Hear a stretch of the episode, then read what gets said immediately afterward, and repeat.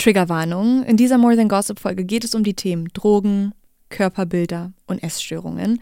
Falls ihr euch bei diesen Themen nicht wohlfühlt, hört gern wieder in die nächste More Than Gossip Folge rein oder hört die jetzige Folge nicht allein. Ihr habt mich auf TikTok gefragt, Gisem ist Dünnsein jetzt wieder zurück, denn die extreme Diätkultur scheint gerade leider ein Comeback zu erleben. Und klar reden wir darüber bei More Than Gossip, denn ich bin Gisem, eure Popkulturquelle und natürlich ist das nicht an mir vorbeigegangen. Die richtig Aufmerksamen unter euch wundern sich gerade vielleicht, weshalb es gerade überhaupt eine neue More Than Gossip Folge gibt, weil ich ja eigentlich immer nur alle zwei Wochen eine Folge hochlade. Und wisst ihr was? Ich habe mir überlegt, dass ich jetzt einfach noch intensiver auf eure ganzen Fragen eingehe, die ihr mir immer schickt auf TikTok und Instagram über Stars, Popkultur und Co. Und deswegen habe ich mich jetzt dazu entschieden, immer zwischen den Folgen mit den Gästen einfach noch eine Folge rauszubringen. Wupp, wupp. Ich nenne sie jetzt einfach mal Mm, Gossip Snack, weil es wird auch eher so eine Art Snack-Folge. Die sind halt kürzer, knackiger, wir haben keine Gäste mehr. Es sind eigentlich nur ihr und ich. Und eigentlich finde ich es auch echt ganz kuschelig, wenn wir uns jede Woche mal sprechen, oder? Und da diskutiere ich dann wirklich eure Community-Fragen. Deswegen schreibt mir einfach und vielleicht wird eure Nachricht eine ganze Folge, wie diesmal, weil ich habe einige Nachrichten zu folgendem Thema bekommen. Gisem, was ist Heroinschick? Müssen wir jetzt alle wieder dünn sein? Was haben die Kardashians damit zu tun? War all die Diversität und Body Positivity umsonst? An diese Fragen kommt man gerade einfach nicht vorbei. In der heutigen More Than Gossip Folge werdet ihr deswegen erfahren, inwiefern das Ideal, dünn zu sein und vor allem der 90er Jahre Trend Heroinschick uns heute wieder verstärkt beeinflusst. Denn ja, das tut es tatsächlich. Viele Stars bewerben aktiv diesen gefährlichen Magerwahn und ich kann nicht genug betonen, wie schlimm ich diese Entwicklung gerade finde. Wir sollten darüber sprechen, damit wir uns vor so gefährlichen Trends schützen können. Bevor es also losgeht, abonniert den Podcast More Than Gossip, teilt ihn mit euren Freunden und lasst eine Bewertung da, wenn ihr es hier auch so kuschelig findet. Als Einstieg haben wir wieder unsere Rubrik Flexwissen. Das ist Wissen, mit dem ihr angeben könnt, diesmal rund um das Thema Körperideale über die Jahre hinweg. Erstens. Die 1980er. Da hatten wir die Supermodel-Ära. Hier war es vor allem in trainiert zu sein, athletisch, geformte Arme, groß. Zweitens. Die 1990er. Heroinschick. Extrem dünn, androgyn, müde, erledigt, blass. Das war das Schönheitsideal. Drittens.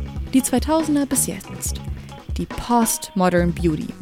Flacher Bauch, Thigh Gap, aber Kurven. A la Victoria's Secret. Und seit den Kardashians rund um die 2010er gibt es jetzt vermehrt den Fokus auf große Brüste, Po und Kurven. Die sogenannte Hourglass-Figur. Und genau diese Kurven sollen jetzt anscheinend wieder zurückgehen und dieser kranke Trend Heroinschick, also dürr und erledigt, soll zurückkommen. Schaut mal, ich weiß, wir wollen das irgendwie alle nicht zugeben, aber wenn ihr diesen Podcast hört, mich verfolgt, Popkultur verfolgt, dann ist es sehr wahrscheinlich, dass auch ihr unter dem Kardashian-Einfluss steht. Es tut mir leid. Aber es gibt aktuell einfach sehr viele Theorien darüber, dass die Kardashians ihre BBLs, Brazilian Butt Lifts, entfernt haben und somit den Start eines neuen Körpertrends signalisieren. Ja. Deren krasse Kurven scheinen wie verschwunden und sie sehen sehr dünn aus. Was eigentlich ungewöhnlich ist, weil von den Kardashians sind wir ja krasse Kurven gewöhnt. Aber es scheint für die Kardashians so, als sei kurvig jetzt nicht mehr cool, dünn sein aber schon. Und deswegen kann ich es verstehen, dass wir dieses Gespräch gerade führen und Leute Angst haben, dass der Druck, dünn zu sein oder dünn sein zu müssen, zurückkommt. Man kommt da einfach gerade nicht dran vorbei. Und ich wurde deswegen vermehrt von euch gefragt, so, ey, was ist eigentlich die Geschichte von diesem Dünnheitstrend? Was ist Heroinschick? Denn das ist tatsächlich so die Ausgeburt vom absolut ungesunden, traurigen Körperideal und den Druck, sich runterzuhungern.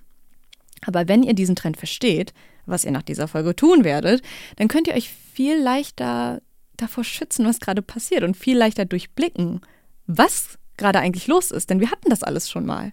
Es ist keine hippe neue Ästhetik. Das ist ein voll gefährlicher Trend aus der Vergangenheit. Also was bedeutet dieser Begriff eigentlich? Heroinschick. Dieser Trend, ich rolle gerade meine Augen, entstand vor allem durch Fotografinnen wie Corinne Day, David Sims oder Craig Medin. Die waren komplette Vorreiter, was Heroin-Schick angeht. Und vor allem Corinne Day hat da echt die Popkultur beeinflusst, weil sie 1993 das Fotoshooting für die British Vogue gemacht hat mit Kate Moss. Und das betiteln viele als den Mainstream-Anfang von Heroin-Schick.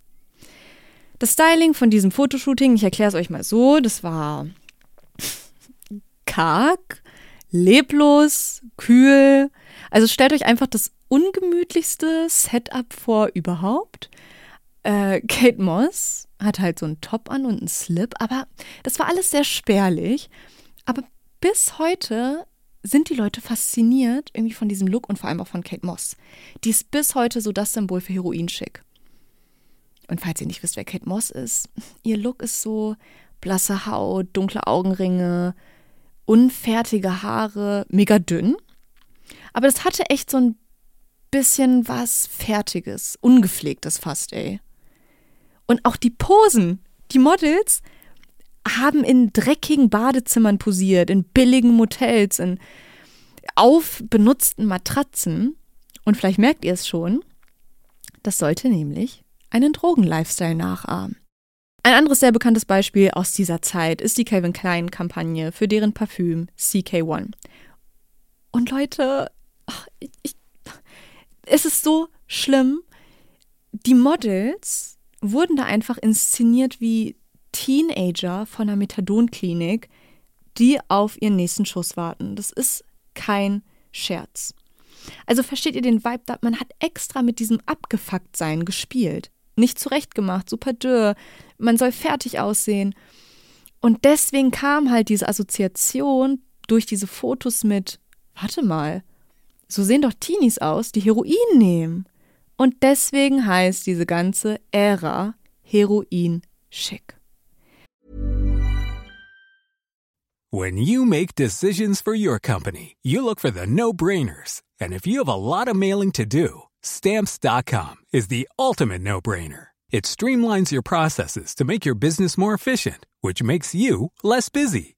Mail checks, invoices, legal documents, and everything you need to keep your business running with Stamps.com.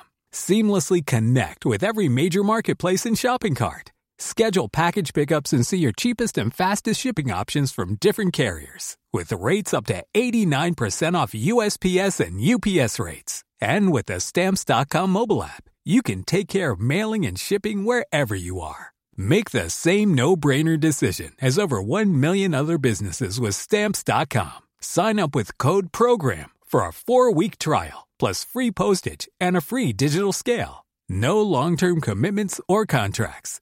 That's Stamps.com. Code PROGRAM. Wie schlimm ist das eigentlich, dass wir eine Ästhetik nach einer Droge benennen? Ja, aber die DesignerInnen haben immer wieder betont, nein, nein, die Ästhetik soll nicht an Drogenkonsum erinnern.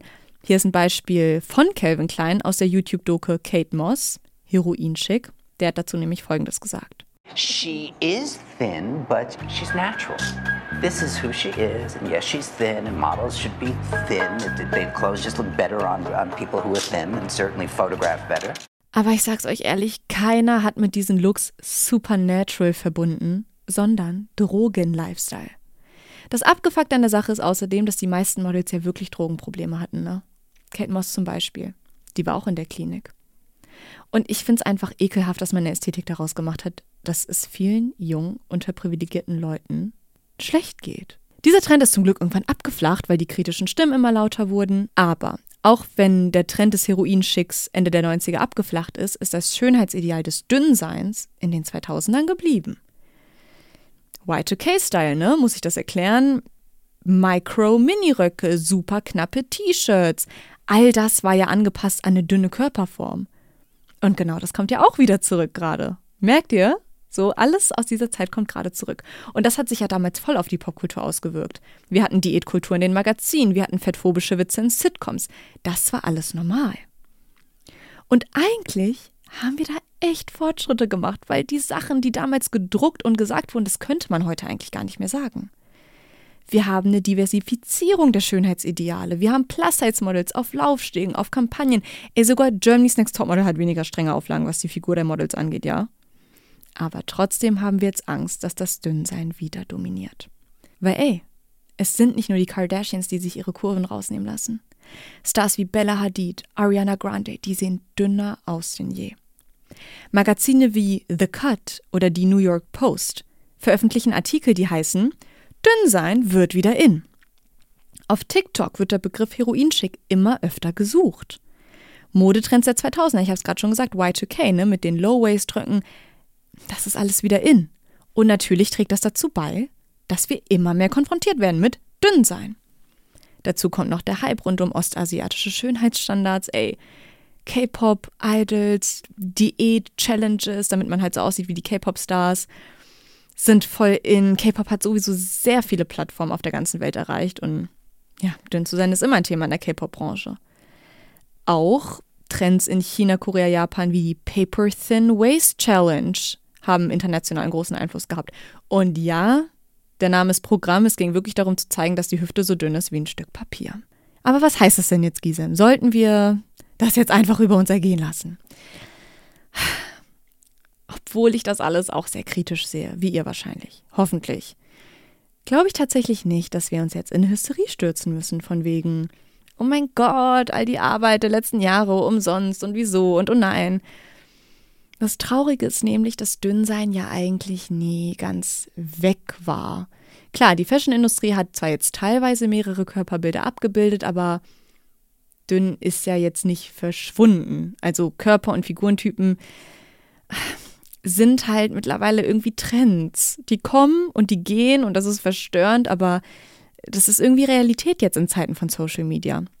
Ja, jetzt gerade wird Heroin-Schick viel gesucht, aber ich glaube, in zwei Jahren wird der Brazilian Buttlift wieder Hype bekommen. Wisst ihr, wie ich meine? Und deswegen sage ich euch ganz ehrlich, lasst euch nicht zu sehr stressen. Versucht das mit Distanz zu sehen, wenn ihr da bei Social Media mega mit zugespammt werdet. Vergesst nicht, das meiste, was wir da draußen sehen, ist darauf ausgelegt, dass wir uns nicht gut fühlen sollen, damit wir Produkte kaufen. So, ihr Lieben, jetzt wisst ihr.